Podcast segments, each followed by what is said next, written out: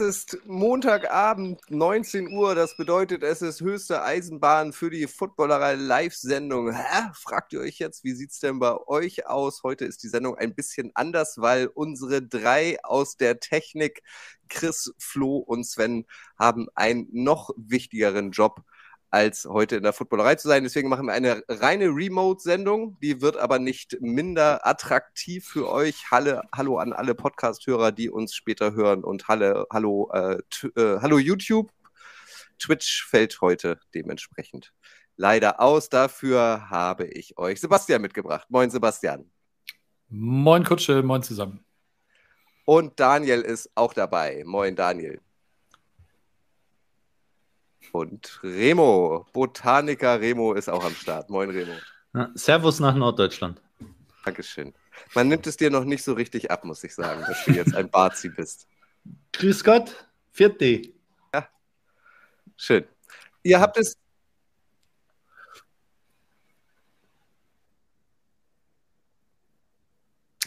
Ja, die, die Versorgung von Köpi in äh, Bayern lässt noch zu wünschen übrig. Da müssen wir nochmal nachbessern.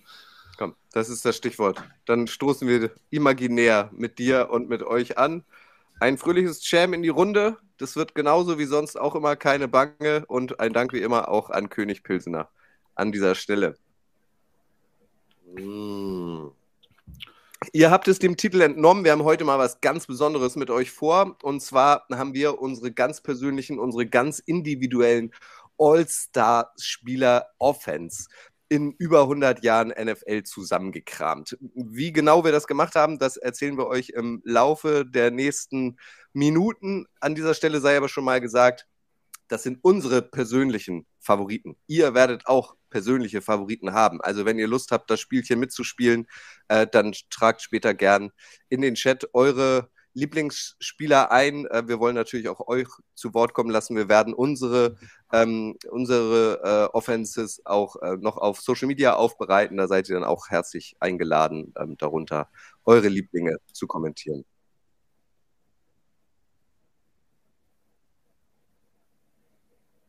Ich höre dich gut. Ich auch, ja, aber das war nicht die Frage. Wenn keiner reagiert, werden sie dich nicht hören. Ja. Hm. ja. Hört, hört, hört ihr Daniel? Er sprach jetzt schon die ganze Zeit und fragt, ob ihr ihn hört. Bitte einmal Feedback im Chat. Ich stelle es mir jetzt auch so vor, wie jetzt Leute uns, Kein im, Podcast, uns im Podcast hören und im, und im Auto sagen, ja, ich höre ihn nicht. Nein, mhm. ich höre ihn nicht. Wir hören ihn nicht. Alle sagen nein. Aber vielleicht ist es auch zeitversetzt. Aber das Gute ist ja, du hast ja Gebärdensprache gelernt.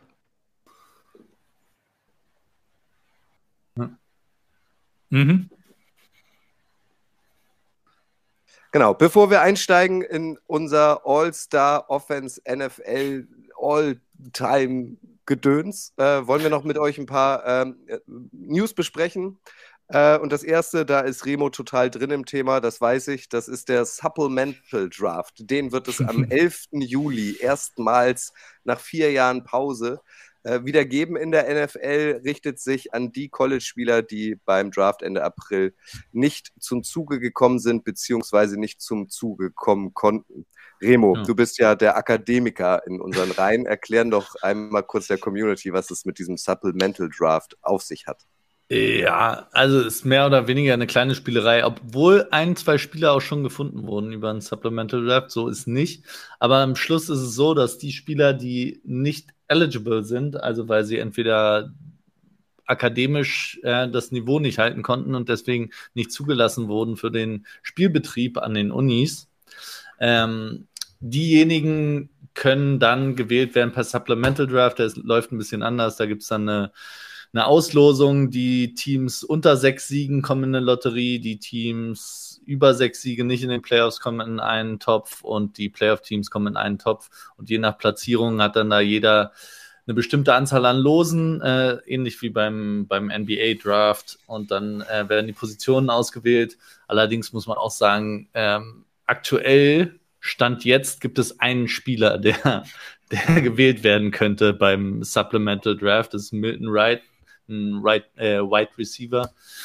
Und ähm, ja, die Teams müssen dann entsprechend, äh, geht dann die Runden durch und wenn irgendwer zuschlägt, äh, dann muss er entsprechend nächstes Jahr den Pick dieser Runde abgeben.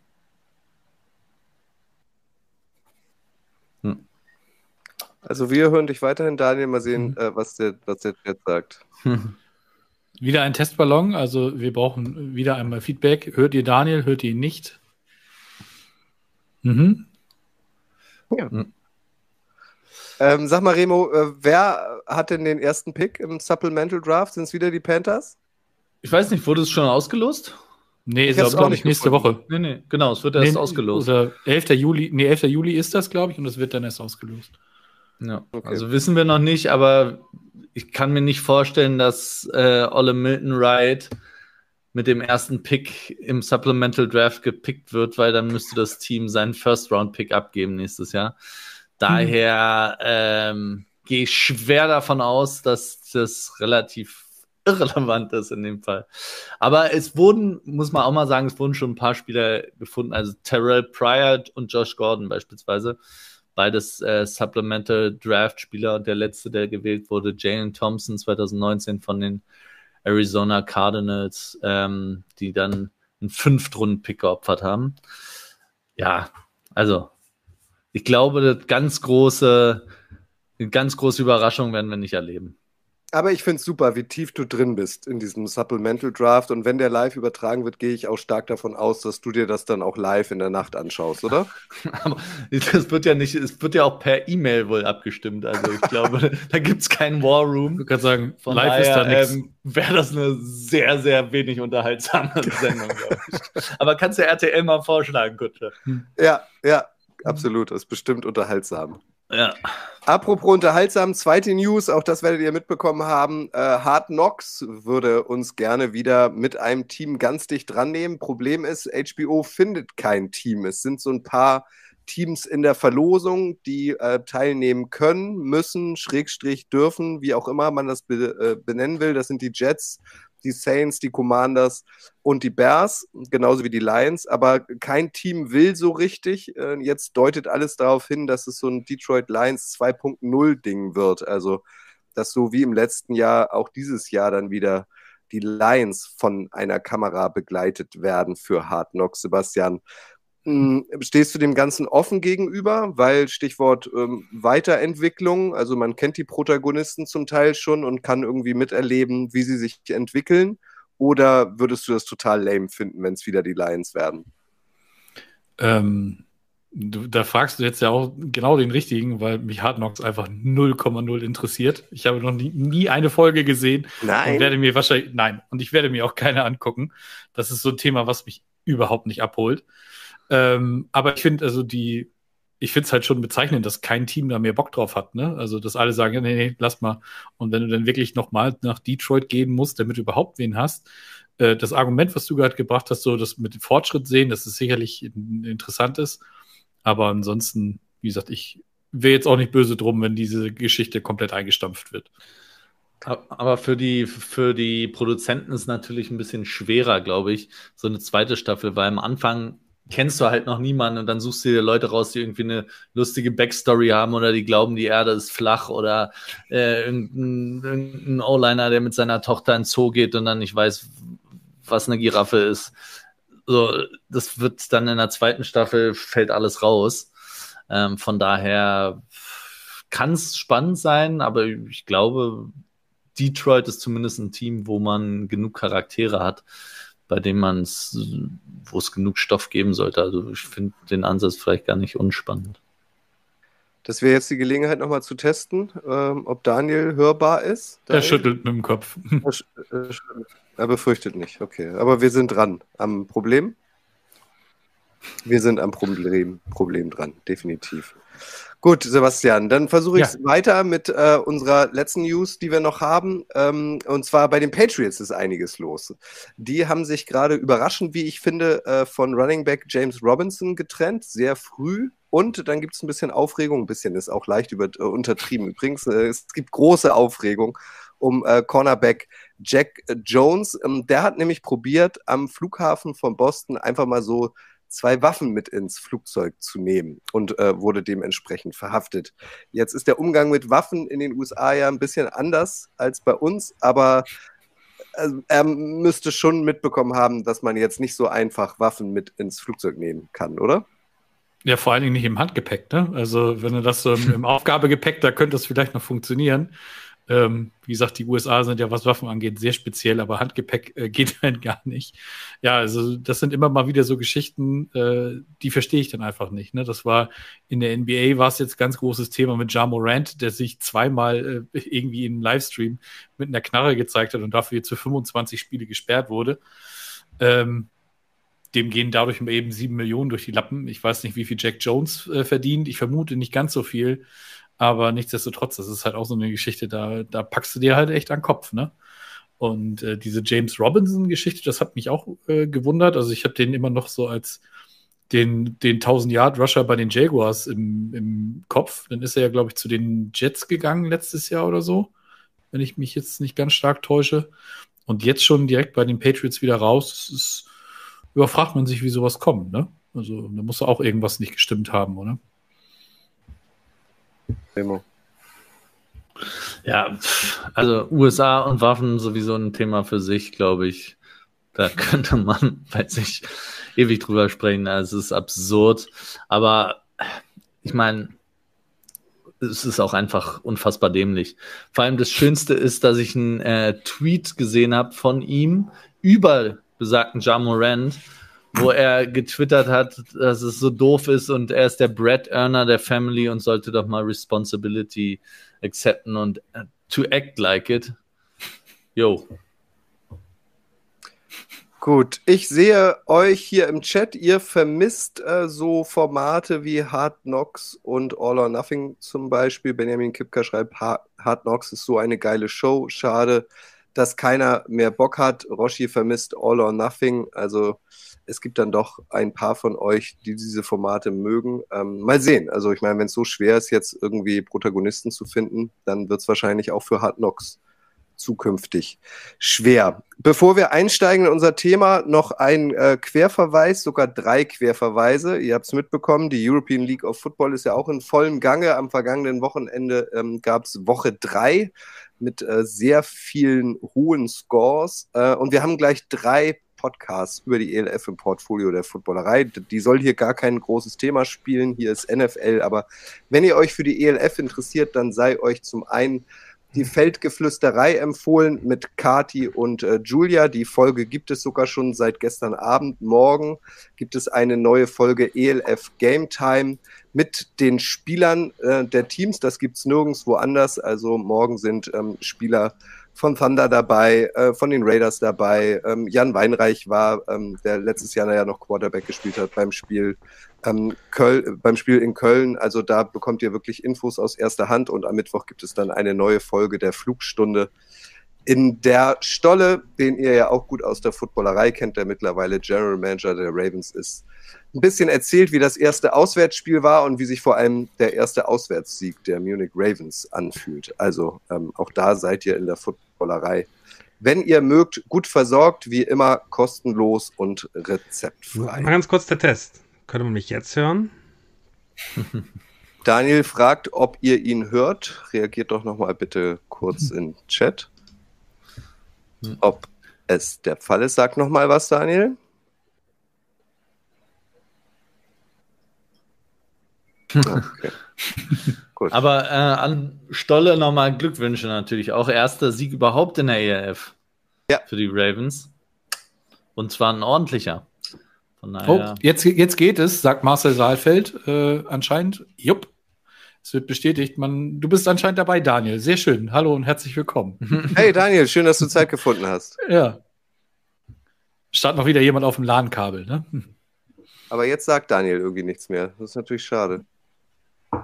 Also. Ja, also der, der Chat ist begeistert. Jetzt Vielleicht nicht mehr. Ja. Jetzt ist er wieder weg. Okay. Tessa sagt auch, er ist weg. Aber dann, dann wissen wir, woran es liegt. Dann haben wir gleich haben wir Daniel dabei. Genau. Dann fangen wir am besten nicht mit Daniel an. Also, unsere NFL All-Time Offense. Was haben wir uns dabei gedacht? Wir haben uns gedacht, wir machen mal was ganz anderes, was man auch wunderbar mit euch diskutieren kann. Äh, Und wir haben unsere ganz persönlichen Favoriten aufgestellt, haben wir aus Gründen, weil es jetzt schwer ist, fünf unterschiedliche O-Liner jeweils zu finden. Also wir haben ein O-Line-Block bestehend aus fünf Mann äh, von unterschiedlichen Teams. Wir haben zwei Wide Receiver, wir haben einen Tight End, wir haben einen Quarterback, einen Running Back und einen Fullback genommen, weil in der Vergangenheit spielte der Fullback ja eine noch wichtigere Rolle, als es heutzutage ist. Das ist quasi unser Roster, müsstet ihr euch sinnbildlich vorstellen. Wenn ihr Bock habt mitzumachen, dann schreibt doch auch gern mal in den Chat euren All-Time Favorite Quarterback.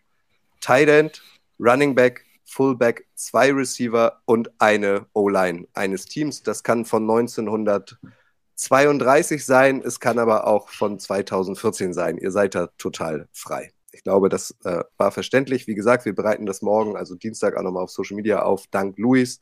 Äh, und dann könnt ihr auch eure Favoriten drunter schreiben. Uns entweder Liebe schenken oder uns für unsere persönlichen, ganz individuellen Favoriten Ich würde es jetzt nochmal testen. wählen. Daniel testet es gerade nochmal. Könnt ihr mich Könnt ihr hören? Daniel hören? Sag nochmal was, Daniel. Hallo, 1, 2, 3. Brock Osweiler. Trug jedes Team auf seine Ganz- Schulter. Ganz Geht schon sagen, gut los. Ich glaube, dass nicht alle von uns einen Fullback mit drin haben. Also ich beispielsweise nicht und ich glaube, Daniel, Daniel hat auch keinen drin. Hm? Nee, genau. Genau, das war so ein bisschen Also- die Frage, ob man einen Fullback oder einen dritten Receiver. Mhm, genau. Daniel ist zurück. Ja. So, jetzt Sehr nichts gut. mehr tun. Ich lasse das Ich sehe also. beim YouTube-Bild jetzt aber, Daniel, du bist mit zwei Bildschirmen. Ja, aber das Ah, habe ich auch nicht schon gelöst. Das ah, kommt ja, sehr gleich. gut. So, sehr gut. Dann können wir einsteigen. 19.17 Uhr, so früh wie nie. Vielleicht schaffen wir heute sogar die Tagesschau. Das Was, wäre ja etwas spannend, euch bei den News zu hören. Gut. Ja, Also, schön. wer möchte anfangen? Remo, dann fang du doch mal an. Deine All-Time Starting Offense aus der NFL. Oder machen Wer wir per, per Position. Können wir auch Vergleich. machen. Also ich habe ähm, vielleicht vorweg einmal, weil es auch schon wieder im Vorhinein natürlich ein bisschen natürlich auch unter uns Diskussionen gab, wie man zu seinen Teams kommt. Ähm, und offenbar habe ich einen leicht anderen Ansatz gewählt als andere, ausnahmsweise mal. ähm, Kennen wir gar nicht. ja, und zwar habe ich mir gedacht, das ist, also ich würde ein Team zusammenstellen, was so auch zusammen Sinn macht zu spielen, aufzustellen, die sich ergänzen. Und ähm, bin nicht nur von den All-Time, von den Titeln, von den Statistiken, von dem ausgegangen, sondern was ich an, an Filmmaterial gesehen habe, auch was ich an Tape gesehen habe und was die beste Version dieses Spielers ist. Und dann äh, ist für mich egal, wie viele Saisons der auch gespielt hat. Das kommt später nochmal oder kommt auch jetzt. Weil mein Quarterback tatsächlich ist Patrick Mahomes. Ich habe schon vor zwei Jahren, glaube ich, gesagt, ähm, was der auf dem Feld macht, ist unfassbar und ist der beste Quarterback, den ich je habe spielen sehen. Auch wenn ich mir alte Tapes angucke. Es ist auch so ein bisschen Thema, weil wir vorher auch gehört haben, ich hoffe, äh, irgendwo bei Twitter, glaube ich, gab es einen Kommentar, dass ähm, jemand gehofft hat, dass Bart Starr endlich seine Lorbeeren auch kriegt hier. Sven Christian. Sven Christiansen, der schreibt es gerade auch wieder im Chat. Hm? Genau. Und ähm, verstehe ich alles, aber es ist auch ein Thema und das ist auch nicht wegzudiskutieren, dass mit der Zeit, also je näher an unserer Zeit man ist, desto athletischer werden die Spieler. Das ist in fast jeder Sportart so. Ähm, bei, ich finde Athletik, vor allem im Football, ist halt einfach ein Asset, den man nicht wegdiskutieren kann. Deswegen ist bei mir grundsätzlich eher Spieler der jüngeren Vergangenheit. Ich habe nicht so weit nach hinten geguckt, ähm, bis auf, auf einer Position vielleicht, aber das ist meiner Meinung nach auch ein absoluter, absolute Ausnahme. Und ähm, ja, Patrick Mahomes, wie gesagt, egal in, wie man es wendet oder dreht, klar, Joe Montana müsste man eigentlich nennen, vor allem als 49ers-Fan.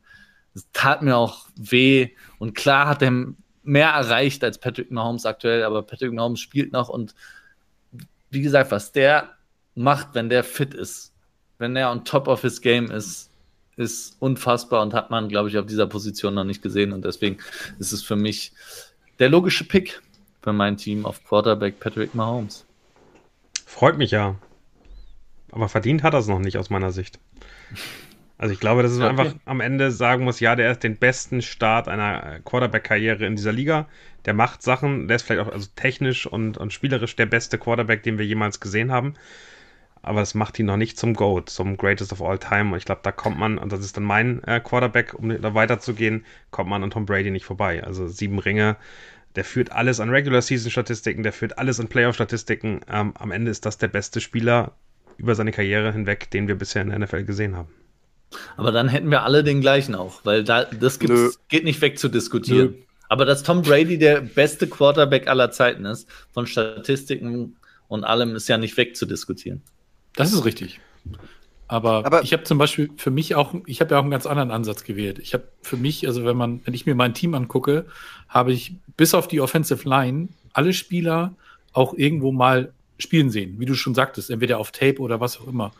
Und das war für mich halt wirklich so ein entscheidender Punkt. Und äh, deswegen Tom Brady, klar, also was, was die Nummern, die Zahlen und sowas angeht, vollkommen logisch, aber wenn wir alle den Ansatz wählen, wird es auch irgendwie. Aber, aber ich, ich, weiß gar nicht, Remo, ob ich nicht vielleicht sogar bei dir wäre, äh, wenn dieses eine Spiel nicht wäre. Also für mich ist, ähm, und das tut weh, weil hier sitzen zwei Mahomes-Biografen, hier sitzt ein riesiger Chiefs-Fan, aber dieser, dieser verkackte Super Bowl äh, gegen die Tampa Bay Buccaneers in Tampa Bay äh, tut einfach weh. Also wenn man sagt, hey, das sind die beiden Quarterbacks, die vielleicht langfristig dieses, dieses Duell unter sich ausmachen, die haben gegeneinander gespielt und am Ende egal, ob die O-Line da war oder nicht, egal wie, wie insgesamt das aussah, dass die Chiefs Wide Receiver die Bälle gegen die Face Masks bekommen haben, am Ende hat einer gewonnen und das bleibt irgendwie, glaube ich, in der, in der Legacy dann auch einfach hängen. Ja, weiß ich nicht. Dann dann müsstest du Eli aber auch ganz vorne sehen. Also. Naja, das ist ja nicht, das ist ja nicht vergleichbar in der Qualität. Eli hat ja nicht gewonnen, weil er der beste Quarterback ist, sondern weil er am Ende äh, ein Team hatte, was, was genau das widerspiegeln konnte, was, äh, was die Patriots in diesem Rekordjahr 2007 nicht konnten. Ja, aber ich stelle mal eine Zwischenfrage. Also wäre jetzt zum Beispiel Jan Weinreich dabei oder Marek oder auch Nico vom Giants Podcast, dann wäre natürlich, würde hier jetzt auch Eli Manning auftauchen, weil es geht doch bei so einem All-Star-Team irgendwie auch immer um Sympathie, oder? Also ich kann mir gut vorstellen, wenn man sowas im Fußball macht, würden wahrscheinlich die wenigsten Messi und Ronaldo in ihrer Startelf haben, weil entweder mag man halt Messi und hasst den Ronaldo oder man mag den Ronaldo und kann mit dem Messi nichts anfangen. Also von daher wundert mich eher, Remo, dass du tatsächlich jetzt nicht tatsächlich Joe Montana genommen hast, ähm, weil du 49ers-Fan halt eigentlich bist und das nun mal irgendwie gefühlt so der größte Spieler, wahrscheinlich mit einem Right Receiver, den auch noch einige von uns haben, ähm, war, oder?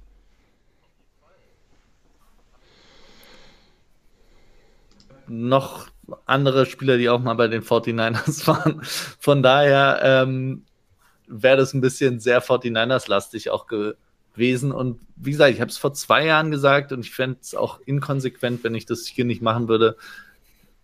Je, so wie ich das gewertet habe, das, was ich gesehen habe von Patrick Mahomes, ist etwas auf einem Level, was ich bei niemandem sonst gesehen habe. Und deswegen ist das für mich das höchste Level an, an Quarterbacking, was man haben kann, was wir je gesehen haben. Ob das jetzt über, über 20 Jahre ähm, durchgezogen wurde und zu sieben Titeln geführt hat oder nicht, hat es noch nicht. Solange ist er noch nicht dabei. Aber dieses Level an Play hat meiner Meinung nach noch niemand sonst auf dem Platz gezeigt und deswegen für mich hier mein All-Star Quarterback, All-Time. Wir bongen das ein, Remo. Wir bongen das ein. Patrick Mahomes. Wer ist denn bei dir, Sebastian? Ja, ich habe es gerade schon gesagt. Äh, ähm, ich habe mich für Leute entschieden, die ich ähm, habe spielen sehen. Und ähm, da gehe ich tatsächlich zurück zu dem ersten Super Bowl, den ich damals gesehen habe, Mitte der 90er. Äh, San Francisco 49ers gegen San Diego Chargers. Und äh, der Super Bowl Winning Quarterback äh, war eben Steve Young. Und ähm, für mich hat Steve Young, ähm, ja, das hat so, so viele Dinge, ähm, weiß ich nicht, der hat so viele Dinge richtig gemacht. Der ist zwar, äh, der hat in der USFL angefangen, ist dann zu Tampa gekommen, grottenschlecht gewesen bei den Buccaneers, wurde dann zu den 49ers getradet und war Backup vom besagten Joe Montana. Und äh, der hat es eben geschafft, dass äh, Montana dann nach Kansas City getradet wurde, weil die Leistungen, die Steve Young abgeliefert hat, einfach auch richtig, richtig gut gewesen sind. Ne, es, äh, äh, hat den Super Bowl gewonnen, hält immer noch den Rekord mit den meisten Touchdown-Pässen in einem Super Bowl. Und das war für mich halt so, ja, er hat mich im Prinzip zu diesem Spiel gebracht und deswegen äh, gehört er für mich ganz klar in meine persönliche All-Time-Offense rein. Jetzt bin ich gespannt, wieso Remo sagt, dass er bei ihm nicht äh, da reingehört als 49ers-Fan. Naja, wenn ich einen 49ers Quarterback genommen hätte, hätte ich Joe Montana genommen. Also, wir konnten ja nur einen auswählen. Und äh, wie gesagt, das. Wie, wie haben wir das so schön gesagt in der, in der Head Coach-Folge? Es, es, waren halt, es war halt einer besser. ja. Gut, Dennis K. schreibt, ich würde gerne mal wieder Detti sehen. Äh, Detti ähm, hat sich aus Zeitgründen ein bisschen äh, zurückgenommen. Äh, der hat gerade ganz viele andere Sachen zu tun, aber Detti äh, wird natürlich auch weiterhin im Footballerei-Kosmos auftauchen, unter anderem bei Icing the Kicker. Da gibt es auch am kommenden Donnerstag eine neue Folge. Und ähm, bevor ich euch mein Quarterback verrate, wahrscheinlich können sich das viele auch schon denken, äh, würde ich hier gern Marcel Saalfeld zitieren. Der schreibt nämlich Heiko Westermann vor CR7 und Messi. Und so bin ich da auch rangegangen, weil Heiko Westermann und Blake Bottles kann man wunderbar miteinander vergleichen. Auch Heiko Westermann war jetzt nicht der talentierteste unter dieser Sonne äh, und hat auch bei einigen für graue Haare gesorgt, aber er stand immer sein Mann. Er hat auch wahnsinnig viel Kritik abbekommen. Ich kenne Heiko tatsächlich ein bisschen gut, weil ich zu der Zeit, als er beim HSV war, noch über den HSV berichtet habe. Also der hat wirklich doll auf die Mütze bekommen. Aber er hat sich immer gestellt ähm, und hat auch mit Wehwehchen gespielt. Er war wahrscheinlich nicht der feinste Techniker, aber auch, hey, der war auch Nationalspieler und einfach ein netter Typ. Und Blake Bortles ist halt einfach meine Legende. Ich habe ihn, wenn man das als Maßstab nehmen will, halt auch live spielen sehen, spätestens seit dieser TV-Reportage ähm, von Barstool Sports, äh, wo sie ihn zu Hause besucht haben. Ähm, äh, hat er mich bekommen. Ähm, Genie und Wahnsinn in einem. Trotz ähm, oder mit? Block, trotz oder mit Blake Bortles ähm, haben die Jaguars das AFC Championship Game in der Saison 2017 erreicht. Also Blake Bortles muss einfach, also das ist mein Quarterback in meinem All-Star-Team, der ist natürlich dabei. Ist ganz klar. Das Problem ist, das kann man ja nicht mal irgendwie diskutieren, weil das ist einfach so absurd, dass, also man weiß ja gar nicht, welche Faktoren man ansetzen soll. Kutsche, so eine Meinung darfst du nicht haben, wäre so das einzige Argument, was mir einfällt. Das ist Klar, schwierig. Das ist, Kutsch, das ist Kutsches NFL All-Star-Team. Und natürlich ist Blake Bortles dabei. Ey, das ist der einzige NFL-Spieler, von dem ich ein Trikot habe. Klar, muss der dabei sein. Das ist doch logisch.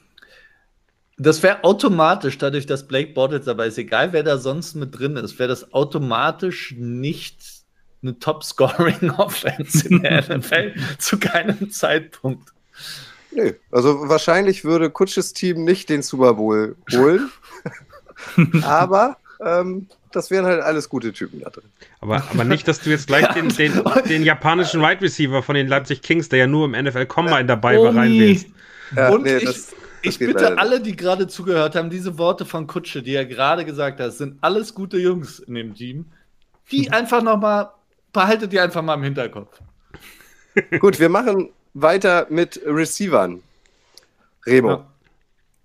Äh, meine Receiver, und ich habe drei Receiver genommen. Und wie gesagt, ich hab, äh, bin so rangegangen, dass ich will, dass sie auch irgendwie zusammen spielen. Also aber, drei. Fangen wir nur mit der Nummer 1 an. Wir wollen, wir, wir wollen einfach Wide Receiver Nummer 1 bei allen hören. Das Achso, muss ja nur der Nummer 1, beste dann, Receiver dann aller Zeiten sein. Jerry Rice. Kein Weg dran vorbei. Braucht man nicht groß diskutieren, glaube ich.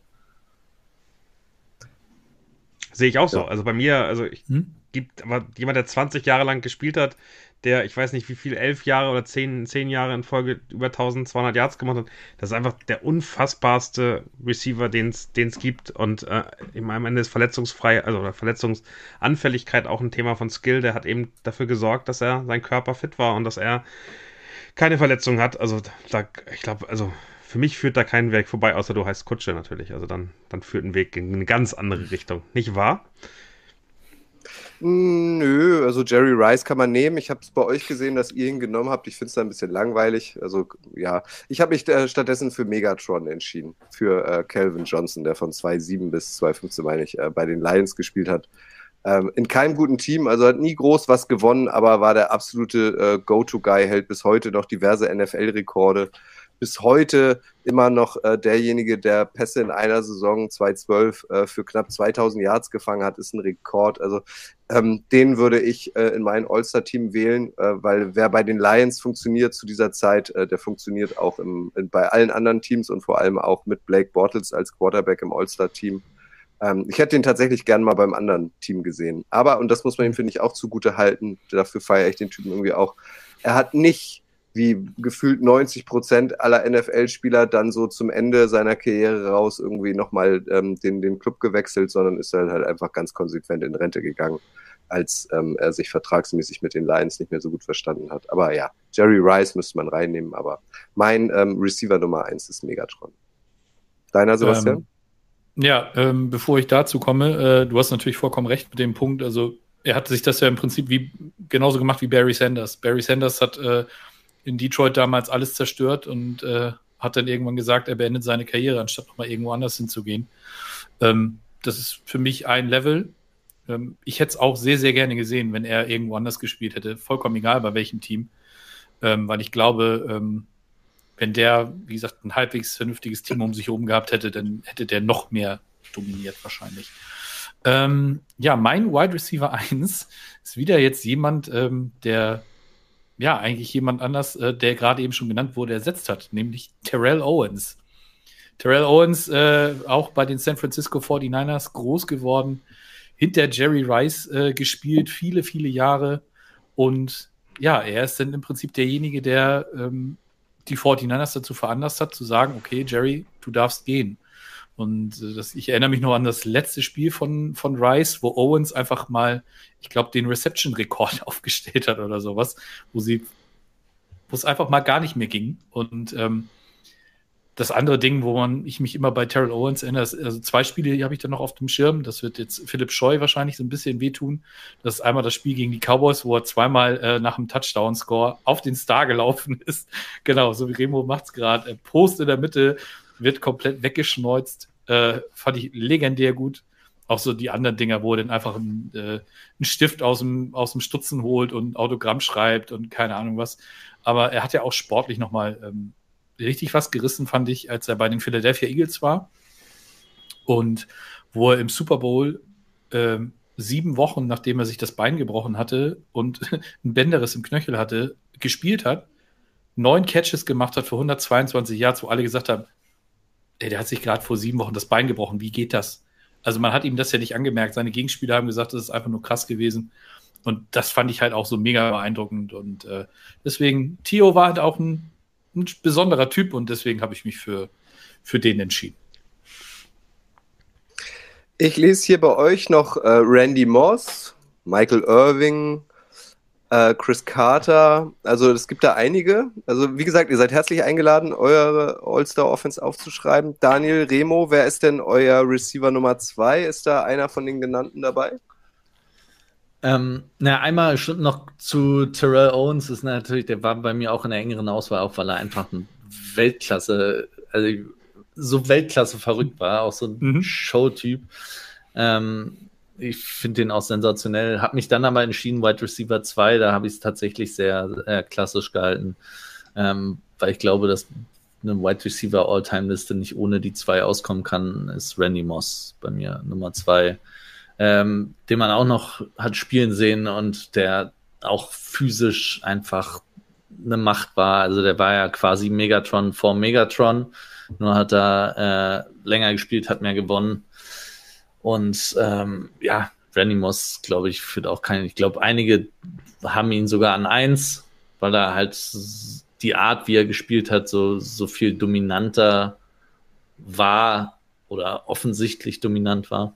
Ähm, aber ja, führt, glaube ich, auch keinen Weg dran vorbei, sich mit dem zumindest auseinanderzusetzen bei so einer Liste. Ja, ich, ich finde eben, Jerry Rice ist der von den Zahlen her, also mit Abstand am beste, beste Receiver, ist unfassbar, was der für Statistiken aufgelegt hat. Inklusive der 197 Receiving Touchdowns, 8 Touchdown Catches im Super Bowl. Ähm, und hat der nächste Receiver, glaube ich, drei. Ähm, Gronk steht noch dazwischen mit fünf. Äh, aber wenn man die Wide Receiver anguckt, dann ist Randy Moss vom Körperlichen, von dem, was der kann, wie er das Spiel verändert hat, manchmal wirklich für mich so eine Nase vorne vor Jerry Rice, weil, also man muss sich das vorstellen, der kommt in die Liga und hat als Rookie 19 Yards pro Catch, macht in seiner ersten Saison 17 Touchdowns und führt eigentlich, also verändert wirklich, wie die Bees gedraftet werden. Danach hast du keinen ähm, kein Defensive Back, keinen Cornerback mehr gedraftet, der nicht mindestens 1,85 groß ist. Einfach weil du weißt, okay, du hast sonst keine Chance gegen so einen Receiver. Und ich finde, das finde ich, ähm, ist eben nicht nur Statistiken, sondern Randy Moss ändert das Spiel, ändert mit seiner Athletik, mit der Art und Weise, also es hat den Sprachgebrauch der, der Football-Fans verändert ähm, und hat eben nicht mal ansatzweise weder bei den Vikings äh, in den ersten Jahren noch irgendwie dann, dann später, ich glaube, dieses eine Jahr 2007 bei den Patriots muss man ausklammern, da hatte er mal einen richtig guten Cast. Da hatte er einen ordentlichen Quarterback, da hatte er ein ordentliches Team und rausgekommen ist das die perfekte Saison, fast die perfekte Saison außerhalb des Super Bowls ähm, und ähm, ich meine, da hat er 23 Touchdowns gemacht, immer noch weiterhin gehend der Rekord für Receiver. Rice hatte nur 22 in 87. Also am Ende muss man sagen, hätte, hätte Randy Moss auch zwei solche Hall of Fame Quarterbacks gehabt, solche Teams gehabt, wer weiß, wo die Zahlen dann stehen würden. Und ich glaube, das sind so die beiden Gesichter, die für mich immer genannt werden müssen, wenn man über Wide Receiver redet. Ja, ähm, ich hake da ja gleich mit ein, weil ich auch Randy Moss als meinen Wide Receiver Nummer zwei habe. Und ähm, man muss, man darf nicht vergessen, in seiner Rookie-Season ähm, sind die Vikings 15 und 1 gegangen. Ne? Also die haben schon damals richtig, richtig was gerissen. Und ähm, bei Randy Moss muss ich an ein Spiel denken, das äh, kennen wahrscheinlich die meisten.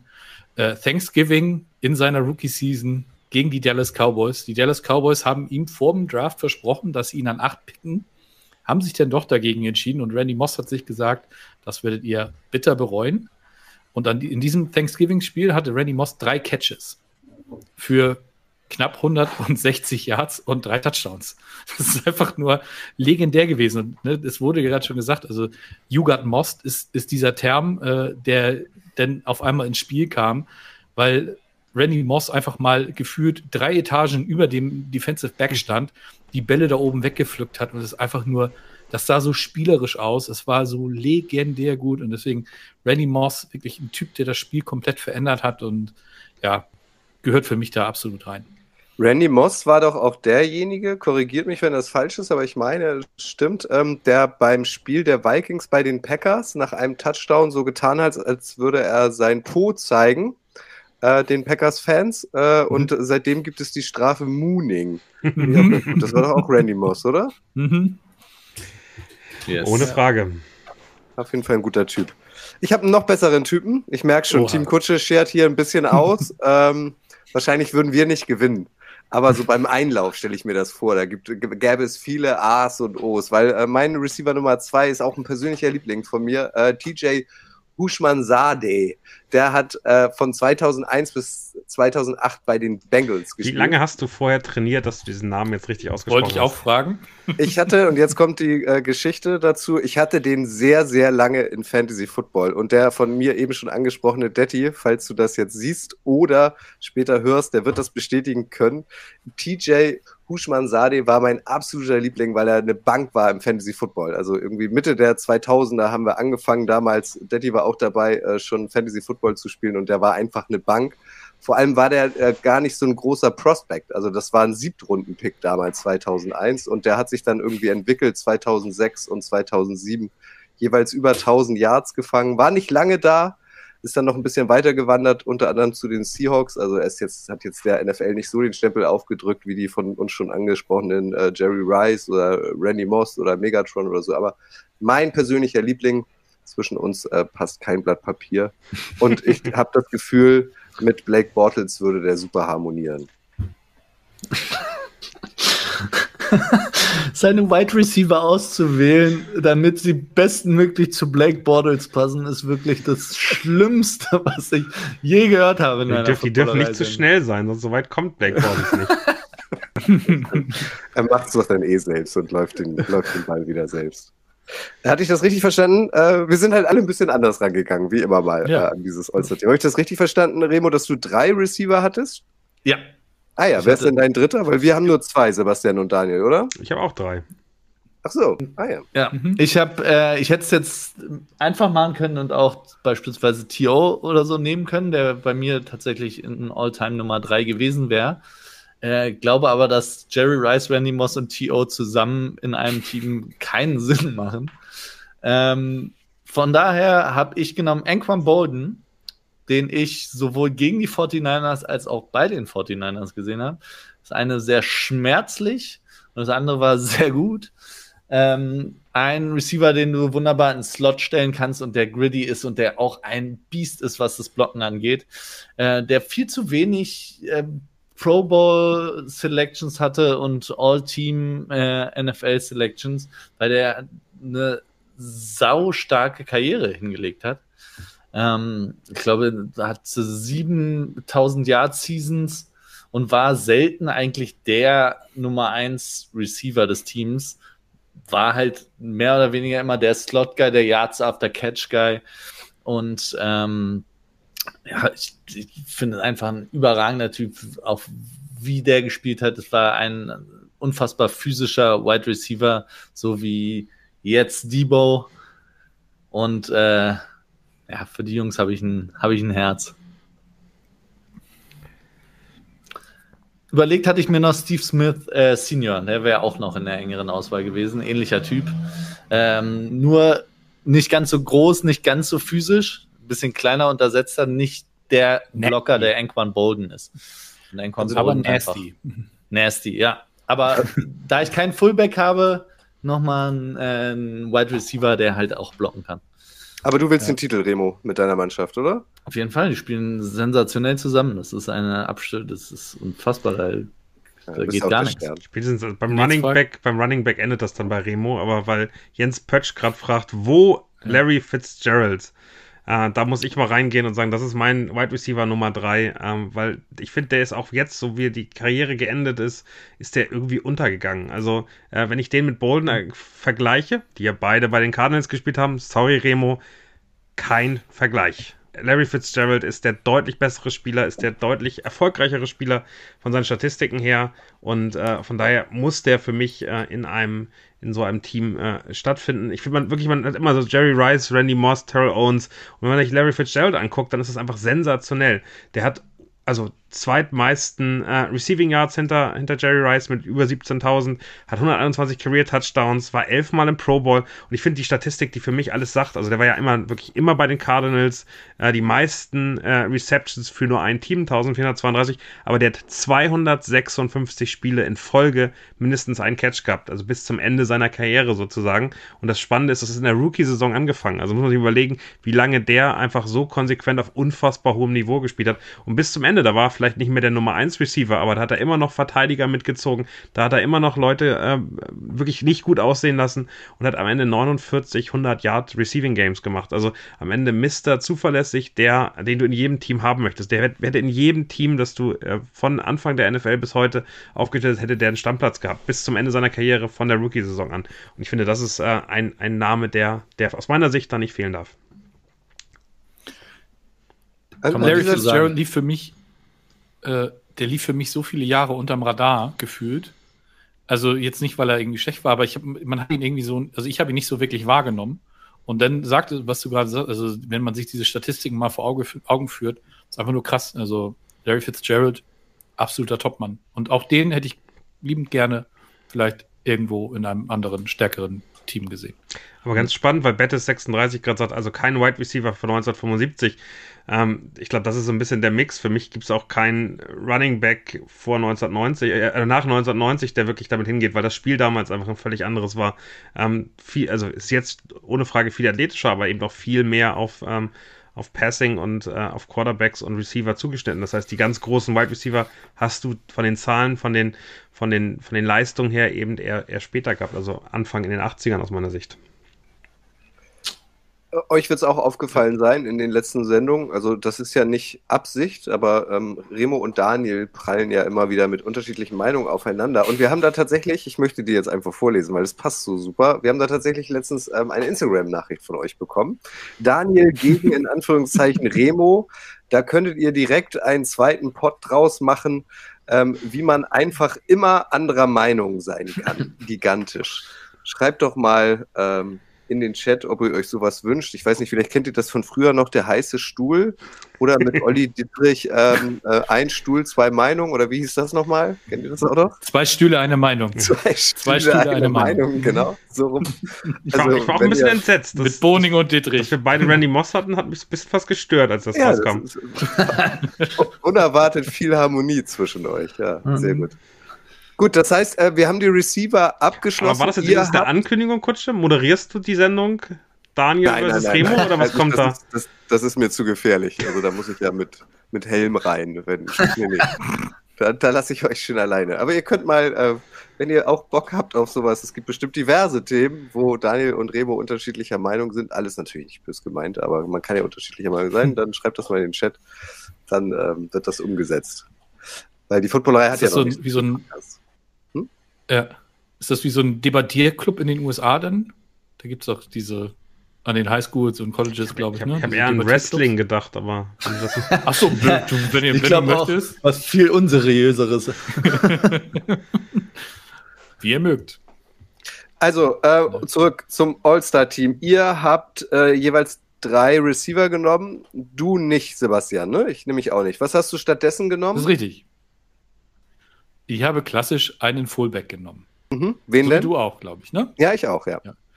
Äh, da habe ich mich für Mike Ostad entschieden von den äh, Tampa Bay Buccaneers.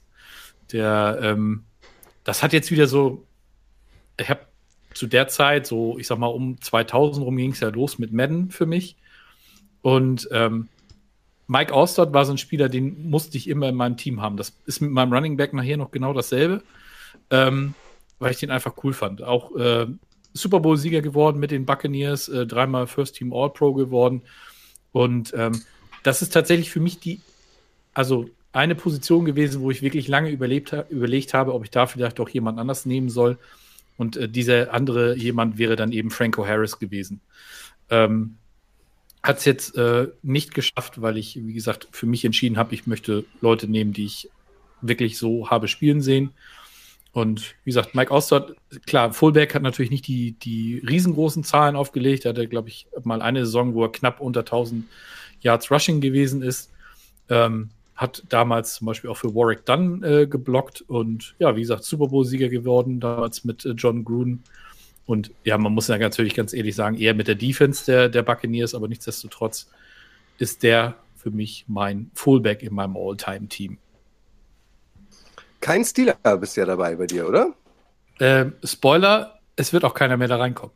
Ah, guck mal, guck mal. Hat es überhaupt, hat es überhaupt bei uns irgendwo einen Stealer reinbekommen? Nee. Ich glaube nicht. Aber Franco Harris tatsächlich hatte ich auch überlegt, ob ich drei Wide Receiver nehme oder einen Fullback. Franco Harris war quasi seine ganze Karriere lang als Fullback gelistet, hat aber nicht so eine klassische Fullback-Rolle gespielt, wie wir Stimmt. Fullbacks verstehen. Deswegen, also Jim Brown war zum Beispiel auch als Fullback gelistet. Mhm. Hätte sich für mich so ein bisschen wie Cheaten angefühlt, die einfach reinzunehmen, äh, weil die halt nicht so eine klassische Fullback-Rolle irgendwie übernommen haben. Ähm, von daher habe ich davon abgesehen und dann war es für mich kein Fullback, der gerechtfertigt hätte, irgendwie einen der, der drei Wide Receiver rauszunehmen. Also Fakt ist auf jeden Fall, Daniel und Remo, dieses ähm, vorgeschlagene Format ähm, stößt auf ähm, große Freude. Also ich lese hier zwei bei Kutsche. Bernd Kolb, äh, Waldorf und Stettler Äh, oder von Björn Hoffmann Undisputed 2.0. Lukas Schreivogel schreibt Lenny gegen Remo, das wäre noch schlimmer. Virtuelles Promi-Boxen, Kev Kev 999. Früher gab es mal zwei bei Calvas, jetzt halt zwei bei Kutsche. Marcel Saalfeld, da müsste eigentlich Lenny noch mitmachen. Oha, also so ihr drei in einem, in einem Podcast, das, das könnte auch ausarten. Ihr könnt ja mal überlegen. Also das Gute ist ja, ihr müsst ja gar nichts konstruieren, sondern ihr seid ja äh, offenbar so intrinsisch quasi anderer Meinung. Das ist ja ganz Gut, ich äh, erzähle euch auch noch mein äh, Fullback. Ähm, ähm, Sebastian hat gesagt, er hat sich daran orientiert, dass er sie hat live spielen sehen müssen. Das gilt äh, bei meinem Fullback nicht, äh, weil so alt bin ich dann doch nicht. Aber ich habe tatsächlich mal, ich habe ja auch ein Buch geschrieben über äh, die hundertjährige Geschichte der NFL, also quasi zum hundertsten Geburtstag. Und da ist mir der Name äh, schon aufgefallen, positiv aufgefallen. Ich habe mir danach ein paar Videos von ihm angeguckt und ähm, ich feiere diesen Namen, weil er klingt in meinen Ohren ähm, so ein bisschen wie Fritz Honka. Das war so ein ähm, Frauenmörder in Hamburg, der im goldenen Handschuh seine Opfer äh, ausgesucht hat. Also irgendwie hat er mich da gekommen. Die Rede ist von Larry Chonka, der von äh, oder in den 70ern bei den Dolphins gespielt hat als Fullback. Ein Mann ungarischer äh, Herkunft, Spitzname Zonk und also wirklich so ein schnörkelloser Running Back, der seinen massigen Körper einfach nur vornehmlich durch die Mitte, äh, durch die gegnerische D-Line getankt hat und das auch noch sehr erfolgreich. Also mit ihm zwischen 71 und 73 haben die Dolphins dreimal in Folge den Super Bowl erreicht, 72 und 73 in dieser Saison auch tatsächlich gewonnen. Darunter war auch diese Perfect Season. Ähm, und also das war, glaube ich, damals so der Prototyp in dem, in dem Spiel von, von Head Coach Don Schuler, den er gebraucht hat, weil Don Schulers Taktik war es, die, die Gegner mürbe zu machen, selbst die Zeit zu kontrollieren und so weiter. Und da war Larry Chonka einfach ähm, ja, ideal dafür im Zusammenspiel mit dem damaligen Quarterback. Also wenn, Bob aber wenn Reason. wir, äh, Kutsche, wenn Reason. wir. Daniel versus Remo machen, dann möchte ich von dir die Football Crimes haben. Äh, Bekommst du jede Woche im NFL Boulevard. Ja, ja, das stimmt nicht. nicht aber, aber, aber, ja, aber, aber eine extra Format, wo es, wo es um True Crime äh, aus der NFL gibt, ich finde, das, das brauchen wir.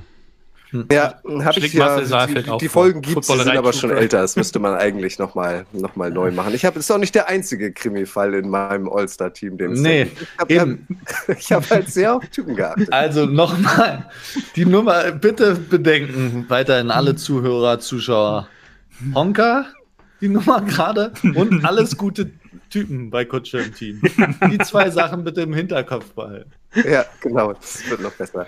Aber also, ich glaube, dieses Team mit Blake Bortles auf Quarterback, dahinter ist dann äh, Larry Chonka und TJ Husmanzade und Megatron auf den Seiten. Da könnte so dein wirklich sportliches Top-Team Remo schon ein bisschen ins Knie schlottern kommen, oder? ja, ja, auf jeden Fall. Also kommt dann drauf an, was da für eine Defense dagegen steht, aber ähm, ich sag mal, vom Blake Bortles, ich weiß nicht. Bisher schlottert da noch niemand in die Knie. Gut. Was wir alle haben, ist ein Running Back, Daniel. Wer ist denn dein Running Back? Du bist super gemein, dass ich gerade was trinke und dann äh, fängst du mich direkt anzusprechen. Aber das kriegen wir natürlich hin. Mein Running Back ist äh, auch schon gefallen heute. Ähm, Remo ähm, hat äh, was dazu gesagt. Äh, für mich ähm, ist er mit Abstand der beste Running Back, auch wenn ich ihm sein Leben danach nicht wirklich einsteigen möchte, weil auch da so ein paar merkwürdige Sachen passiert sind. Aber Jim Brown ist für mich der beste äh, Running Back, ob nun Running Back oder Fullback, ähm, den die Liga gesehen hat. 106 äh, Rushing Touchdowns, 1200 äh, Rushing, äh, 12.000 äh, Rushing Yards. Äh, und ich finde eine Zahl, die für mich immer so raussticht, die, die man überhaupt nicht verstehen kann. Der hat durchschnittlich 104,3 Rushing Yards pro Spiel gemacht. Ist mit wirklich der einzige Running Back in der gesamten Liga-Geschichte, der in seiner Karriere das geschafft hat. Mehr als 100 Yards pro Game als Average. Achtmal All-Pro, dreimal MVP, also auch da mal dreimal als, Run, äh, als Running Back. Zu der Zeit ging das noch, äh, der Most Valuable Player zu werden. 5,2 Yards per Carry. Äh, hat auch als, als äh, Receiver dann sozusagen 9,5 Yards per Reception. Ähm, der hat in neun Jahren achtmal die Liga in Rushing Yards angeführt. Der hat siebenmal über 1200 Yards gemacht bei nur zwölf Spielen pro Jahr. Das darf man ja auch nicht vergessen. Also äh, jetzt ist das so, ein guter Running Back kriegt das irgendwie hin, aber damals wäre es was ganz anderes gewesen. Und er hat fünfmal die Liga in All-Purpose Yards angeführt. Das war einfach ein athletisches Monster, das muss man ganz genau so sagen. Und der war nicht nur in, ähm, in Football gut. Jim Brown wird in der Lacrosse Hall of Fame äh, angesprochen als considered by many to be the greatest to ever play the game of lacrosse. Das war auch wahrscheinlich der beste Lacrosse-Spieler aller Zeiten. Also das muss man sich mal vorstellen, was das für ein Typ ist und was da irgendwie hintersteht. Unfassbare Maschine. Ähm, ich glaube, der würde auch heute noch ähm, das Spiel dominieren und äh, ist jetzt vor kurzem verstorben. Ähm, alles neben dem Feld, da möchte ich nicht drüber reden, aber ähm, auf dem Feld äh, unfassbar gut und äh, sollte in dem Greatest Go-Team äh, der NFL auf jeden Fall vorkommen. Bei euch dreien glaube ich aber nicht tatsächlich muss man auch sagen, wir haben ja die Teams der anderen immer gelesen und jetzt immer die gleichen. Also Jim Brown, klar. Barry Sanders, ja. Walter Payton, ja. Also es gibt, es gibt unfassbar viele Running Backs, finde ich, die es alle irgendwie verdient hätten und die alle in ihrer eigenen Art und Weise irgendwie. Das stand aber nicht alles in den anderen Teams drin, Remo. Das, nee, nee, das nee, nee, nee, ja, aber in meiner Entscheidungsfindung auch. Und dann war, hatte ich natürlich bei euch ein paar schon gesehen und dachte mir, nee, gut, dann nimmst du die nicht. Und dann dachte ich mir, dann gehen wir einen ganz anderen Weg. Dann gehen wir nicht den Weg, dass jemand irgendwie großartige Statistiken aufgelegt hat oder ähm, ewig lang gespielt hat oder eine Million Super Bowls gewonnen hat oder irgendwelche Rekorde hält, sondern einfach ja, ein Spieler, der für Aufsehen gesorgt hat, als er in die Liga gekommen ist, weil er so unfassbar athletisch war. Das äh, war absurd. Das hat es noch nie gegeben. Bo Jackson ist mein Running Back, weil, glaube ich, wenn der jedes Spiel, was der fit war, jeder Lauf war einfach ein Threat. Jeder Lauf hätte ein Touchdown sein können, weil der Typ teilweise einfach wirklich Leute über den Haufen gerannt hat. Ähm, das habe ich noch nie gesehen, das habe ich eigentlich nie wieder so gesehen. Habe es nicht live gesehen, ich war noch nicht geboren zu dem Zeitpunkt, muss man fairerweise auch sagen. Aber Bo Jackson hat mich schon immer fasziniert und äh, leider eine viel, viel, viel zu kurze Karriere. Äh, dank seiner Verletzung. Aber ähm, die Zeit, die er gespielt hat, die auf dem Platz stand bei den Raiders, war das eine Highlight-Maschine und die ganze, ganze NFL war in, in hoher Erwartung, wenn Bo Jackson gespielt hat, weil der wirklich einfach Human Highlight auch war. Gibt's Es gibt auch ein super, super Commercial äh, mit Bo Jackson, ich glaube von Nike und, und Bo Jackson, also dem Bo Knows. der ja, ja Bo genau, Knows, Bo ja. Knows und der hat ja so ein, so ein ähnliches Talent wie der Spieler, den Daniel gerade angesprochen hat, auch für andere Sportarten und dann trifft er Michael Jordan aus dem Basketball, Tiger Woods, glaube ich, beim Golf, ähm, Tennis, wen hat er da getroffen? Ich glaube Mats Wielander, ich bin mir aber nicht ganz sicher. Also hat halt auch wirklich nur die großen Katzen aus den, aus den anderen Sportarten getroffen, also super, großartig. Hast du eigentlich schon mal einen ähm, Boulevard über Bo Jackson gemacht? Also ich würde ihn nicht das Greatest Team of All Time äh, wählen, aber einen Boulevard hat er verdient. Ähm, er hat noch keinen eigenen Boulevard bislang bekommen. Er ist auf jeden Fall ähm, Teil in zwei Boulevards, das weiß ich, nämlich einmal natürlich Faszination Raiders und wir haben mal die Running Back Goats gemacht. Ich Da haben wir, glaube ich, über ich würde acht mich oder zehn Running bewerben, den mit dir zu machen, weil ich finde, Bo Jackson hat so viele geile Geschichten. Also ich meine, also Ja. Storytelling-mäßig, 2023, also in diesem Jahr im Frühjahr kam raus, dass er chronisch unter Schluckauf äh, äh, leidet und eine Operation braucht.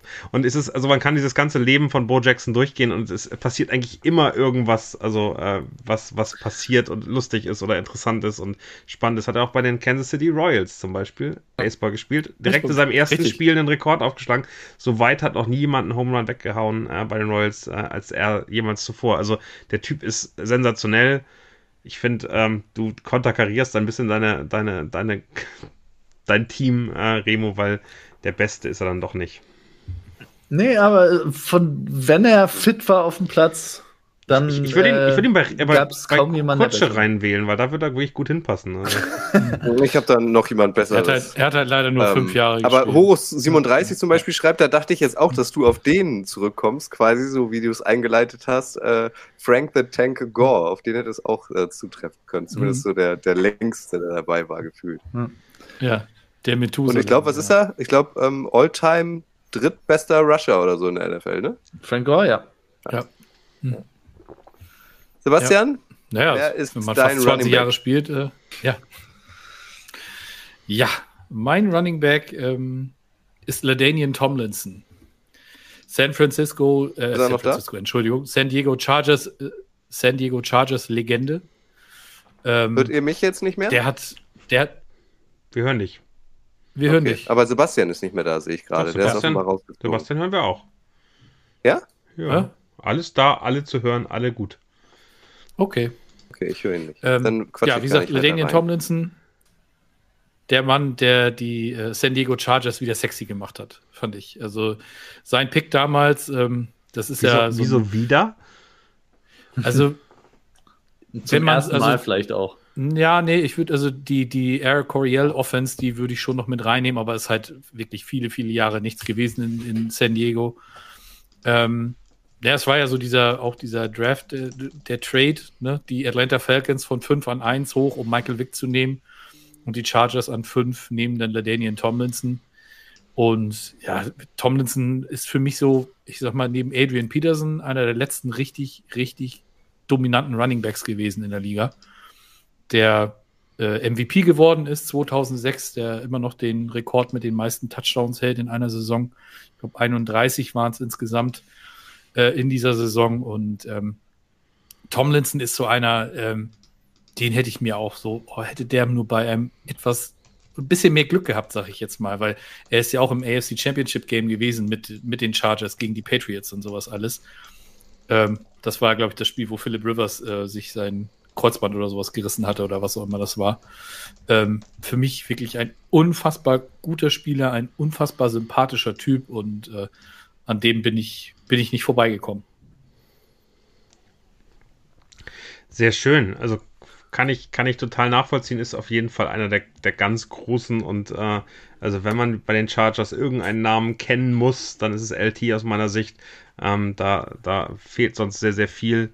Ähm, also das äh, kann ich, also das ist, ist ein, ein, nicht wirklich widersprechbarer äh, Pick ähm, und ist eben ein bisschen aus der näheren Vergangenheit der, äh, der Running Backs, wenn man sich mal anguckt. Also das finde ich ganz, ganz schön. Ich habe ihn mal irgendwann getroffen bei dem London Game äh, und äh, war mir nicht sicher, ob er es ist und habe dann später erst erfahren, dass er es war. Hast du dich nicht getraut, ihn zu fragen? Ich sag mal, bist du nicht? Nee, habe ich nicht getraut. Ich glaube, ich, ich glaube aber, Chris hat dann hinterher versucht, mit ihm ein Bild zu machen, weil er dachte, es war Daniel Tomlinson, aber äh, war es dann nicht irgendein anderer. Dann war es doch nur wieder Maurice Jones-Drew. so, so, sowas in etwa, ja. ja das ist ja gut. Ja, ich habe äh, Sebastian leider nicht gehört. Tut mir leid, dass ich reingequatscht habe gerade. Aber jetzt habt mhm. ihr ja gesagt, dass er ist Daniel Tomlinson. Ja, es ist audiotechnisch echt ganz spannend, weil ich sehe Sebastian, ich höre ihn sensationell gut erst bei YouTube zu sehen, nur bei dir. Du. Ja, komisch. Ich weiß auch nicht. Gut. Also ich liefere euch noch äh, kurz meinen äh, Running Back. Ähm, ja, wir sind alle sehr gespannt. Genau, also in der, in der also ihr müsst euch vorstellen, Fullback, wie gesagt, Larry Chonka äh, und vor Weswegen ihm. Weswegen nochmal? Äh, weil er sportlich überragend war und weil er einen guten Namen hat. Ähm, und das, ähm, also das sportlich überragend, ich habe ich hab ihn heute sogar an, gilt auch für ihn. Was macht äh, Nordberg eigentlich in Detroit? Also ihr müsst euch mal vorstellen, was dieser einzelne Mensch für ein unfassbares Leben bislang gelebt hat. Der ist 1969 der First Overall Pick der Buffalo Bills gewesen. Das war der beste Running Back zu seiner Zeit und das war in der Saison 73, meine ich, der erste Running Back in der Geschichte der NFL, der über 2000 Yards erlaufen hat. Spitzname The Juice aufgrund seines äh, geschmeidigen Laufstils. Also das war wirklich eine große Nummer. Ich bin ehrlich, ja. ich kannte ihn als NFL-Spieler nicht, als ich ihn das erste Mal in der nackten Kanone gesehen habe. Northburg, Ging was macht so. der Nordberg in Detroit? Also ich bin ein großer Fan der nackte Kanone-Filme äh, und habe dann erst mitbekommen, dass der früher auch mal Running Back war. Ich habe nackte Kanone 1, 2,5, 33, ein Drittel. Ich habe alle mindestens zehnmal gesehen. Ich finde es großartig. Und dann wird dieser Mann, der erst eine große Footballkarriere hatte, dann plötzlich in Hollywood ist, auch noch live im TV verfolgt, live vor Gericht gestellt. Das gab es ja auch alles noch nicht äh, weil er äh, unter Verdacht stand, äh, seine frühere Freundin und äh, dessen Freund, Kollegen, wie auch immer, Was? bestialisch tatsächlich umgebracht zu haben.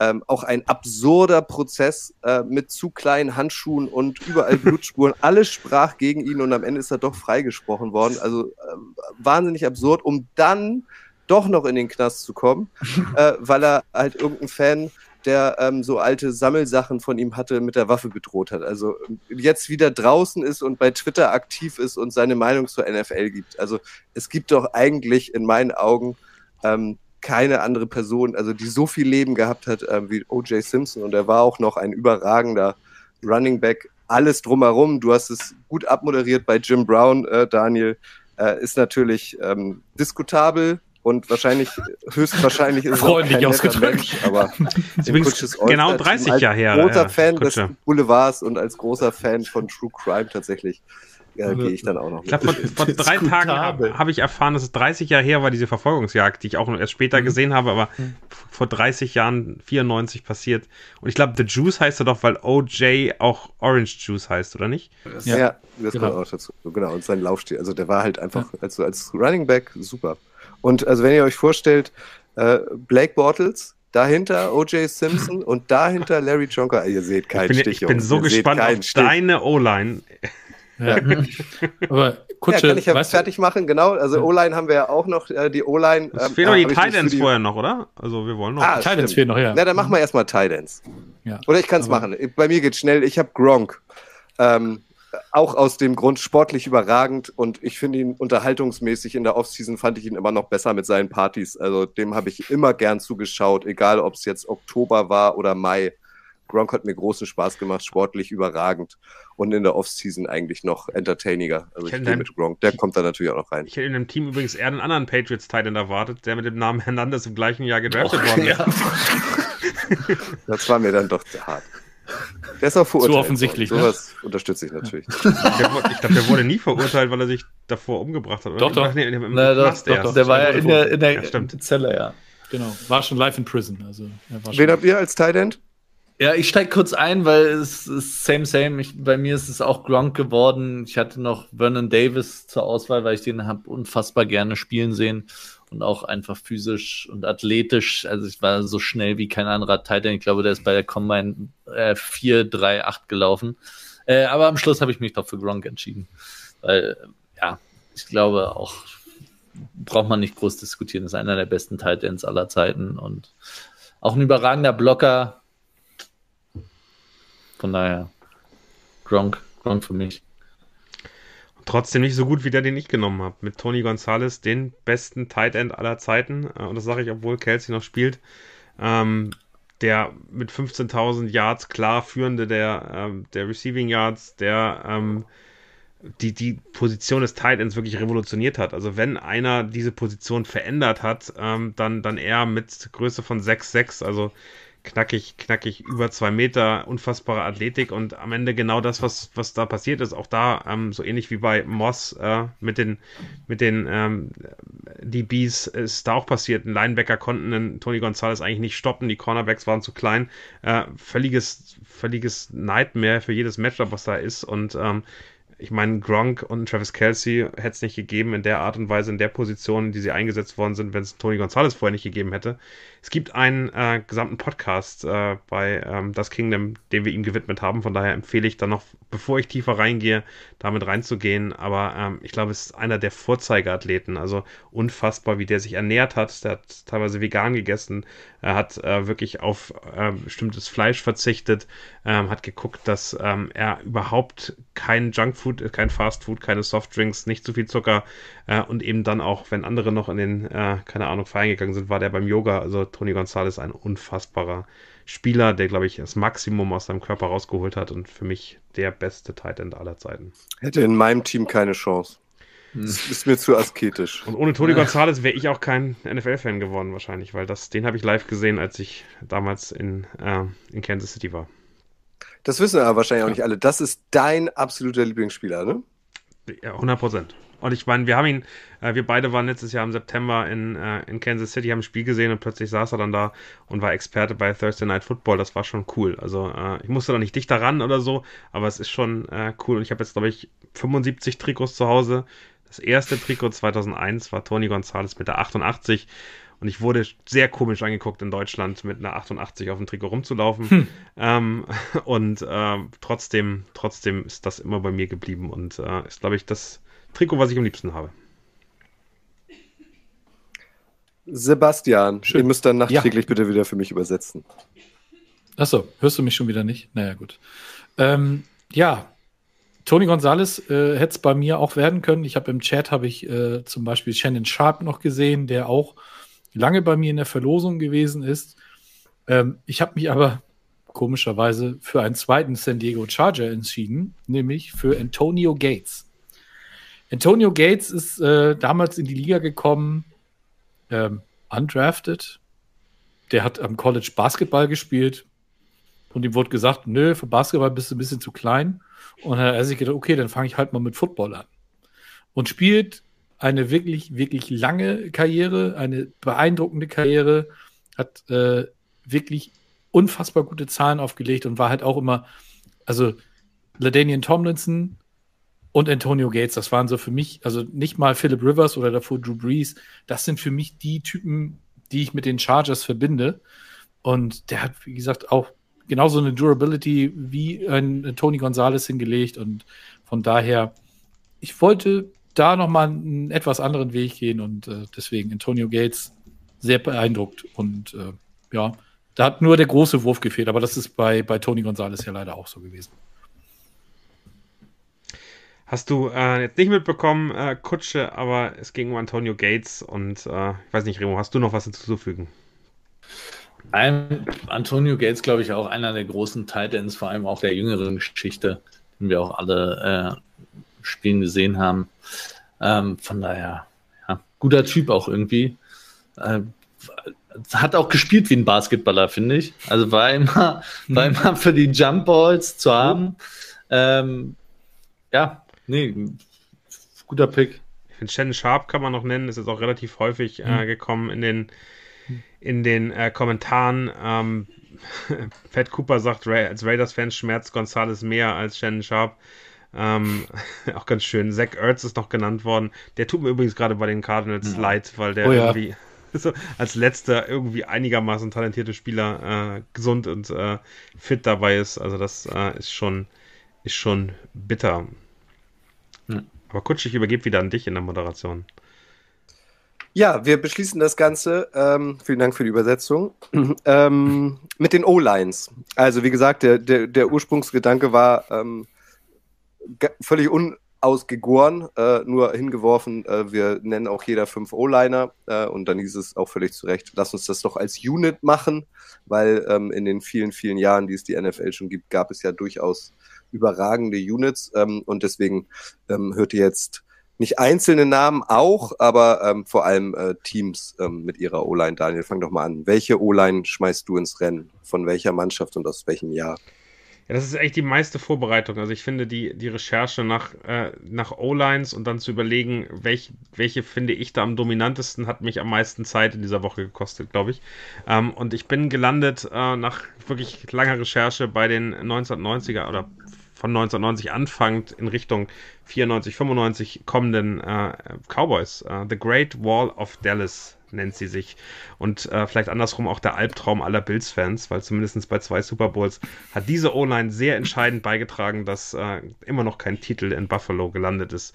Ich nenne nur die Namen und erzähle so ein bisschen, was davor kommt, weil diese O-Line hätte es verdient gehabt, in deinem Team zu sein, Kutsche. Wir fangen an mit dem, mit dem Center Mark Stepnowski. Er hat sich dann nach seiner Karriere für die Legalisierung von Marihuana in Kanada eingesetzt. Äh, wir haben Nate Newton, der ähm, wegen äh, Drogenhandel nach seiner Karriere ins, in den Knast gelandet, gegangen ist. Mark Tunel, ähm, der Left Tackle, 1999 an einer Drogenüberdosis verstorben. Eric Williams war wahrscheinlich der beste Tackle äh, zu der Zeit, hat dann 1994 einen Autounfall gehabt, ist nicht gestorben äh, wie andere, sondern ähm, hat danach aber mit gebrochenem Bein nie wieder die Klasse gehabt. Ähm, Larry Allen ist dann 94 dazugekommen, wahrscheinlich der beste Guard, der jemals in der NFL gespielt hat. Ähm, wirklich, wirklich sensationell gut. Kevin Gogan, einer der dirtiest Player alive, ähm, der hat es geschafft und das finde ich sensationell im Pro Bowl ejected zu werden. Also das muss man mal sagen, der war wirklich dirty. Ähm, und dann John Gessek, wahrscheinlich der ruhigste, der ist dann Finanz- und Immobilienberater geworden. Aber wenn man so sieht, was dass das für Namen sind, die haben insgesamt 30 Pro Bowls äh, geschafft, haben drei Super Bowl-Siege gehabt und ich bin der Meinung, ähm, sowohl Troy Aikman als auch Michael Irvin wären nicht in der Hall of Fame, wenn sie diese O-Line nicht gehabt haben. Bei Emmett Smith lasse ich mich, ich mich überzeugen, der hat auch so äh, relativ viel geschafft, obwohl der auch unfassbar von dieser O-Line profitiert hat. Aber ähm, ja, das ist für mich die beste O-Line, The Great, Great Wall of Dallas. Und ich hoffe zumindest jetzt mal, äh, dass die äh, Philip Scheuß und äh, die großen Dallas Cowboys-Fans. Da kamen Herzenaugen. Ja, er hat schon Ganz mit, mit einem Herz-Emoji also. reagiert. Ähm, hast du glücklich gemacht. Und das klingt genau. auch vielversprechend. Also die Typen, die du uns da vorgestellt hast, das war ähm, eine Rasselbande, ja. würde ich mal sagen. Definitiv. Ich glaube, mit denen hattest du keine Lust, äh, auf der anderen Seite als, als Verteidigung aneinander zu raten. Also ich glaube, das waren schon echt ähm, mit einem Bein Solider- die ganze Zeit im Gefängnis. Solider Pick, Ja. schreibt Battle36. Solider Pick. Sehr gut. Remo, mit wem gehst du ins Rennen? Wer beschützt Patrick Mahomes bei dir? Genau, bei mir beschützt Patrick Mahomes tatsächlich. Ähm, bei O-Line ist mir auch tierisch schwer gefallen und ich habe ja gesagt, irgendwie will ich was gesehen haben und Tape gesehen haben und irgendwie das Gefühl haben, die haben was Besonderes geleistet. Ähm, so auch bei der O-Line-Unit und in dem Fall bin kein O-Line-Experte. Ich habe mir auch kein Tape angeguckt aus den 70ern von irgendwelchen berühmten O-Lines, sondern zu Das sagen, hättest du jetzt so schön das verkaufen können. O-Line of all time.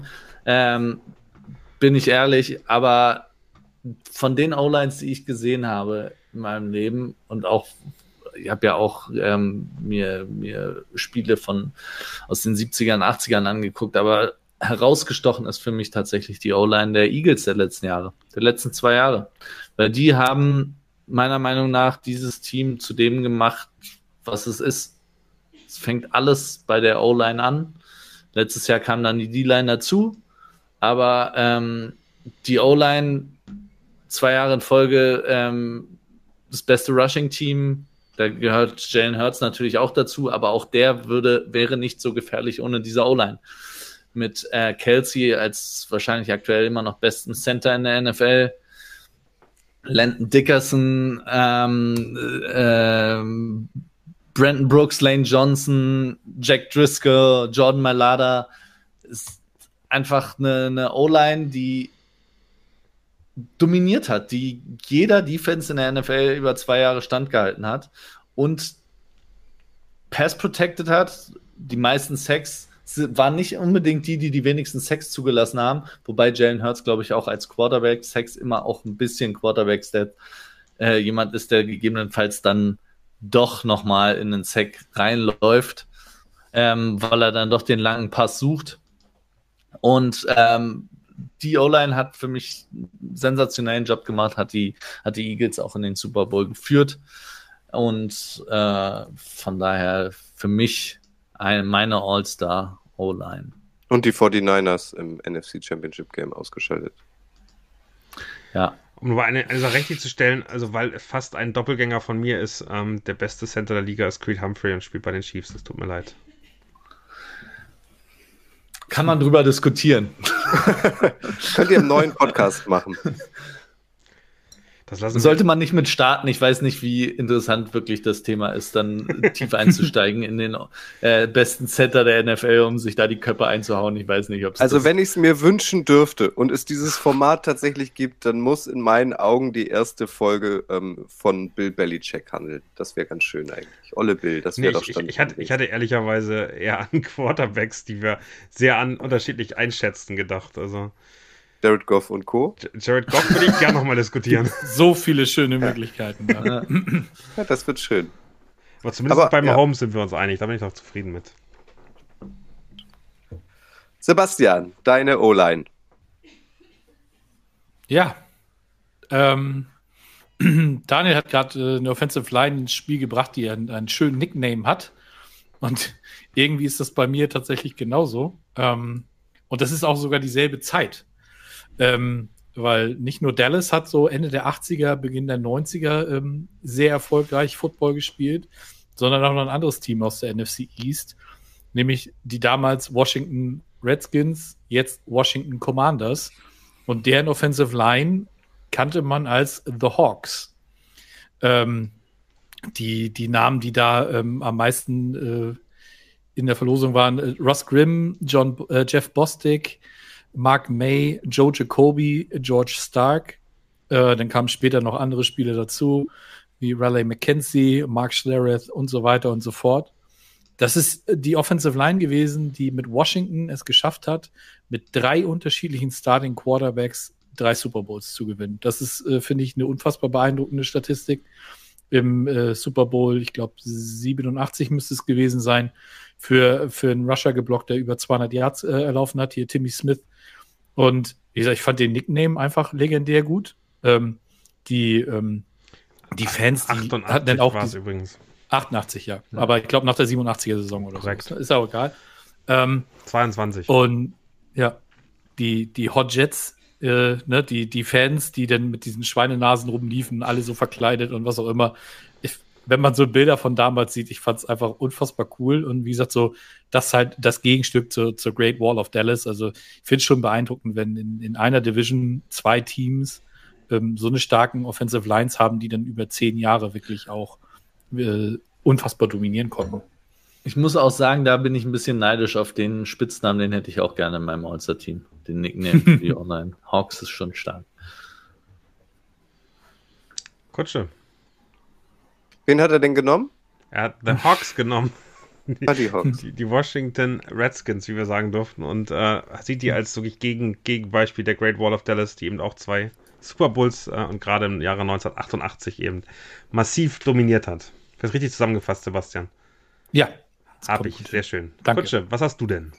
Genau, ich beschließe das Ganze. Ich muss äh, meinen Quarterback, ähm, der zwar ähm, ein überragender Typ ist, aber vielleicht jetzt nicht der beste Sportler, den die NFL gesehen hat, den muss ich natürlich maximal beschützen und das mache ich mit der O-Line der Raiders aus den 70er Jahren. Also Larry Jonker ist ja auch aus der Zeit, das heißt, man kennt sich auch und äh, die O-Line der Raiders äh, bestand damals aus Jim Otto, heute äh, Hall of Famer, äh, das war der Center. Dann gibt es den Guard Gene Upshaw, heute in der Hall of Fame. Der zweitere ähm, äh, Guard war äh, George Bühler, der ist tatsächlich mal nicht in der Hall of Fame. Und die Tackles waren Art Shell und Bob Brown, auch beide in der Hall of Fame heutzutage. Bob Brown ist gerade vor kurzem im Alter von 81 gestorben. Und diese O-Line hat äh, 1971 und 72 äh, jeweils nur 24 Sacks in 14 Games ähm, zugelassen. Also auf die war wirklich ähm, Verlass. Die haben ihre Vorderleute äh, oder Hinterleute, muss man ja fast mehr sagen, ähm, wirklich glänzen lassen. Gene Upshaw war äh, zwischendurch auch Präsident der NFLPA, also der Spielervereinigung. Ähm, da gehe ich halt auf Nummer sicher, um Blake Bortles ähm, maximal zu schützen. Aber ähm, ich bin auch ein bisschen neidisch auf deine Unit, Daniel, muss ich sagen, was du mir da so erzählt hast. Die würden natürlich auch gut reinpassen bei mir. Aber sportlich ist fast noch wichtiger. ja, offensichtlich. Aber nur fast. Ja. Aber auch nur fast. Also genau. Jim Otto übrigens sehr cool. Äh, genau. mit der Doppel -Null das war gespielt. unser All-Time Offense. Ganz persönlich, ganz individuell. Wir sind mit ganz unterschiedlichen äh, Herangehensweisen äh, zur Tat geschritten, äh, wie ihr gemerkt habt. Ihr seid, wie gesagt, herzlich eingeladen, wenn wir das auf Social verlängern, eure äh, jeweiligen Top 11 ähm, uns mitzuteilen. Und wollen wir nächste Woche Defense machen? Also das kam hier jetzt auch schon mal ein paar Mal die Frage oder lieber nicht? Ich finde ich find Defense deutlich schwieriger, weil da deutlich mehr Namen vorkommen werden, die keiner aktuell gesehen hat, aber ich, äh, also wenn das ankommt, wenn das gewünscht ist, vielleicht machen wir mal eine Umfrage auf, auf Instagram, ähm, würde ich das schon cool finden. Ja. Ansonsten, Sebastian, sag nochmal, also äh, Division Previews stehen ja auch an. Da gibt es ja mittlerweile auch schon ein Datum, äh, wann wir damit einsteigen. Eine Division pro Woche, richtig? Ganz genau. Äh, das könnt ihr euch schon mal äh, groß rot fett im Kalender markieren. Ab dem 10.07. steigen wir in die Division Previews ein. Wie Kutsche schon sagte, jede Woche eine Division. Ähm, und da werden wir uns dann auch zu den jeweiligen Divisions dann auch nochmal den einen oder anderen Experten in unsere Runde dazu holen, um ähm, das Ganze möglichst äh, detailliert und gut aufbröseln zu können für euch. Genau. Ähm, ich übrigens hier ganz, ganz witzig in der Community, Lukas Schreifo gesagt, Kutsches Offense ist die Hall of Shame. so Quatsch. Und dann äh, sagt äh, Marz, der sagt, ihr könnt ja die Defense positionsunabhängig machen, dann jeder drei bis vier Stück. Dann artet nichts aus. Hm. Ja. Aber es soll doch Ja, wir ausarten, überlegen uns oder? das mal. Es gibt natürlich auch Weltklasse Monsters of Defense. Äh, Ja. ne? äh, Lawrence Taylor lässt an dieser Stelle. Monsters of Midway. Auch, ja, Monster of Midway. Steel äh, Curtin Steel habe ich auch Curtain. schon gelesen. Genau. Wir fragen tatsächlich vielleicht nochmal so am Mittwoch oder so ähm, in, auf unserem Instagram-Kanal in der Story, ob ihr Bock drauf habt oder nicht. Wir hatten Bock, mal was anderes zu machen. Wenn ihr jetzt genauso heiß seid äh, auf ich, äh, auf ich ist auch schön. Wenn ihr jetzt genauso heiß seid wie ich auf, so muss es heißen, auf Black Bottles, nächste Woche Mittwoch, der wird nämlich morgen produziert, nächste Woche Mittwoch gibt es den äh, Black Bottles Gedächtnis äh, NFL Boulevard, wenn ihr Bock drauf habt. Ähm, mit wem machst du den denn? Rein. Äh, mit Luca. Luca ist auch äh, Jaguars-Fan äh, und Lukas ist auch Black Bottles Ultra. Ähm, mit dem werde ich das zusammen machen. Ich habe mir heute auch nochmal dieses schon angesprochene äh, Barstool äh, 15-minütiges Video angeguckt. Also macht das auch nochmal gern. Ich glaube, das ist Satire tatsächlich. Ich glaube, das ist wirklich Satire. Das ist, meinte er nicht ernst, sondern das ist von vorn bis hinten Satire. Ich bin mir aber nicht ganz sicher. Hoffen wir es. Ich schaue. Das ist schön, Marcel Saalfeld sagt Special Teams, bester Longsnapper wäre interessant. das müssen wir mit Kutsche Ole machen. ist der beste Longsnapper. Ole sind. Und wer ist denn der beste Holder, bitte? Ich finde es. Tony Romo. Definitiv Tony Romo. Aber Tom Brady war auch 20 Jahre lang äh, ähm, Backup-Holder äh, bei den Patriots. Gut. Daniel hat es gesagt, äh, eine frische Folge vom Kingdom gibt es natürlich auch, genauso wie die ganzen anderen Podcasts ähm, über Teams ähm, aus dem äh, Hause der Footballerei. Deswegen Pro-Tipp an dieser Stelle nochmal, haben wir länger nicht gesagt, ladet euch doch die Footballerei-App am besten runter. Gibt es kostenlos für Apple und kostenlos für Android. Äh, da habt ihr nämlich alle Podcasts äh, auf einen Blick und müsst nicht andere Podcast-Dealer eures Vertrauens immer äh, äh, durchsuchen quasi. Behelligen. Immer alles. Ja. Gut. Sebastian, ich höre dich nicht mehr, ich sag dir aber schon mal Tschüss. Danke, Kutsche. Ich sag dir auch Tschüss. Er hat auch Tschüss gesagt, schon. Dankeschön. Dankeschön. Remo, vielen Dank Ja, 4D, hat mich gefreut. Bis nächstes Mal. Und ein besonderes Dank an Daniel, der heute nicht nur on-air war, sondern nebenbei auch noch die Regie gemacht hat äh, und dann mit nach anfänglichen Tonproblemen auch das gelöst bekommen hat und äh, dann auch zu hören war. Danke dir, Daniel. Sehr, sehr gerne. Danke an euch fürs Zuhören. Danke an Tessa, äh, unsere großartige Moderatorin hier äh, im YouTube-Chat. Wenn ihr Bock habt, auch mal wieder live dabei zu sein, ihr seid herzlich eingeladen. Für euch ist immer ein Tisch und ein Platz frei, montags 19 Uhr in der Regel auf YouTube und auf Twitch. Wenn ihr es nicht einrichten könnt, ihr wisst, gibt es uns später auch als Podcast. Bis nächste Woche. Ciao. Das war's für heute. Bis zum nächsten Mal in der Fußballerei.